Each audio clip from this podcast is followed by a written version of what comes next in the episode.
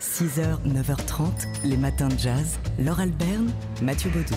Et alors là, c'est moi qui suis en transe puisque nous allons découvrir d'ici quelques jours à peine un live inédit de Bill Evans. Ouais, c'est prévu pour samedi la sortie.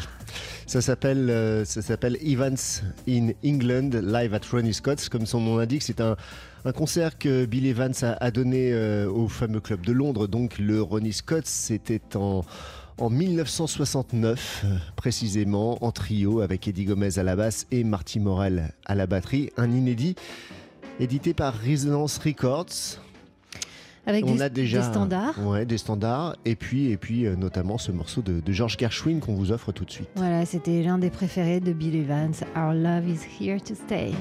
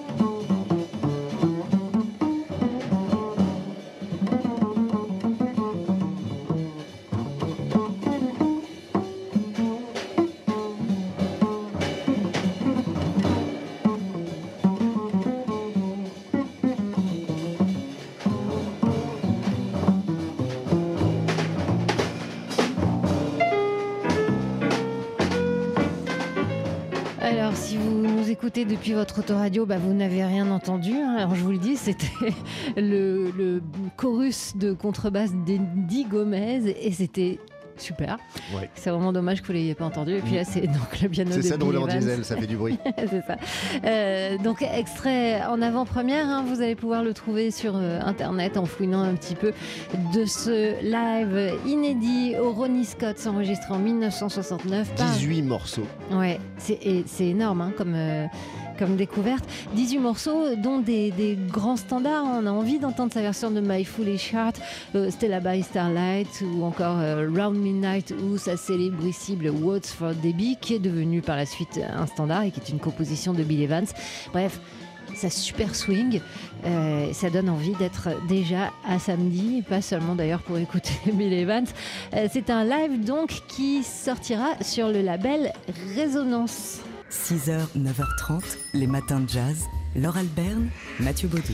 C'est un lieu chargé de mémoire qui est parti en fumée à la fin du mois de mars dans le Tennessee. Le Highlander Education and Research Center, un centre de justice sociale fortement lié au mouvement des droits civiques. Euh, Un incendie l'a donc ravagé, un centre de formation où sont passées quelques figures légendaires comme Rosa Parks ou encore Martin Luther King. Centre pionnier dans les questions de lutte contre la discrimination raciale, raciale aux États-Unis et qui euh, avait notamment mis en place dès les années 50 des programmes d'éducation pour alphabétiser les populations noires et euh, ainsi les inciter à aller voter. L'hymne We Shall Overcome, adopté par le mouvement des droits civiques, est également lié à ce centre puisque c'est la directrice musicale du centre Zilphia Horton qui l'a adapté à partir d'un gospel. Alors dans un communiqué, le centre de Highlander ne cache pas sa résignation affirmant faire l'objet depuis 87 ans d'existence de menaces permanentes. D'autant qu'un symbole euh, utilisé par les suprémacistes blancs a été découvert sur le parking du centre le lendemain de l'incendie.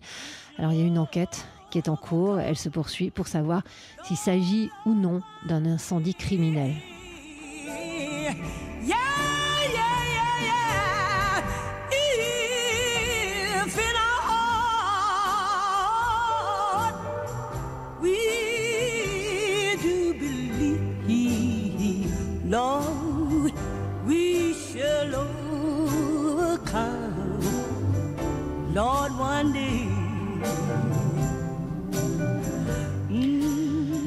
L'hymne pour euh, le mouvement des droits civiques We Shall Overcome. 6h, 9h30, les matins de jazz. Laure Alberne, Mathieu Baudou. John Cassavetes parlait de lui comme le grand frère qu'il n'avait jamais eu et l'ami le plus proche qu'il ait eu. C'était l'un des visages les plus connus de son cinéma, euh, l'acteur Seymour Cassel, dont on a appris euh, la disparition hier à l'âge de 84 ans. Ouais, il faisait partie de la galaxie Cassavetes, Gina Roland, au même titre que Ben Gazzara et Peter Falk, euh, donc Seymour Cassel, qui a tourné euh, dès 1959 dans Shadows, le premier film de, de Cassavetes. Euh, la collaboration ne s'est jamais interrompue hein, avec Faces, puis Mini et, et, Moscovitz, ou encore Meurtre d'un bookmaker chinois, jusqu'à Love Streams, le dernier film de John Cassavetes en 84, dans lequel Seymour Cassel incarnait le mari de Gina Roland. Il faut dire entre les deux, c'était une amitié qui avait commencé très tôt. Hein. Euh, Seymour Cassel était euh, entré euh, dans, l'école de cinéma de John Cassavetes à la suite d'une petite annonce. Et c'est comme ça que l'amitié s'était liée. Alors, à la disparition de John Cassavetes, qui était donc, on, l'a compris, bien sûr, un, mentor, hein, une sorte de pygmalion pour Seymour Cassel, il n'a pas cessé de jouer pour autant. Au contraire, il est devenu l'une des figures du cinéma indépendant. on l'a vu derrière les caméras d'acteurs, réalisateurs, beaucoup. Ouais, comme euh, Denis Hopper ou, Steve Buscemi. Il a aussi tourné avec Don Siegel, Elia Kazan, ou encore euh, Sam Peckinpah. C'était aussi un acteur fétiche pour Wes Anderson. 6h, 9h30, les matins de jazz. Laure Alberne, Mathieu Baudou. Hier, dans les lundis du Duc, entre 18h et 19h, euh, notre sujet, c'était le modèle noir, qui est aussi le sujet d'une exposition à voir en ce moment au musée d'Orsay. Jusqu'au 21 juillet, le modèle noir de Géricault à, Matisse. Il s'agit donc euh, de rendre leur visibilité à ces figures africaines, antillaises, qui ont inspiré les grands peintres français. Pour en parler, hier, dans les lundis du Duc, il y avait Isolde Pludermarché, euh, l'une des commissaires de cette exposition, ainsi que Papendiaï, qui est historien et, et conseiller scientifique de cette même exposition, également présent euh, sur notre antenne, le slammer Abdal Malik. Ce qui est important, c'est que, ça arrive à un moment euh, dans un musée de cette envergure-là. Et, d'installer et de réfléchir en tout cas à la figure au modèle noir dans le cadre de l'histoire de l'art.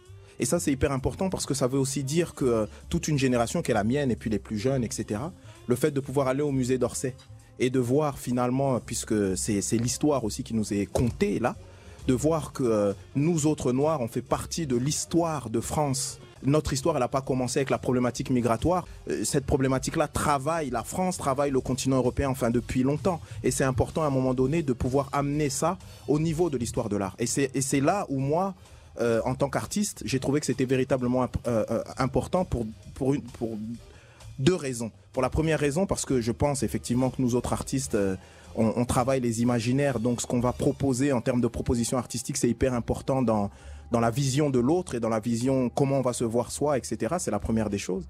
La deuxième idée, c'est de dire qu'on vit quand même une époque où euh, euh, la chose démocratique est mise à mal. On dit est-ce que ça fonctionne, est-ce que est-ce que finalement les institutions font leur rôle, etc. Et le fait que c'est le musée d'Orsay, donc une institution qui s'empare de ça, et donc finalement euh, qu'on puisse débattre, échanger, euh, euh, autour de ces thématiques. Ça montre aussi le, comment dire, le, caractère encore dynamique de la chose démocratique, donc de l'institution. Voilà, Abdel Malik qui était hier l'invité des lundis du Duc sur TSF Jazz, une émission à réentendre dans nos podcasts, et euh, qui est également l'auteur d'un ouvrage, Le jeune noir à l'épée, paru aux éditions Présence africaine, inspiré par un, un, tableau de cette exposition, le modèle noir à voir en ce moment au musée d'Orsay. Et c'est là notamment qu'en ce moment on peut l'entendre en concert. Les matins de jazz.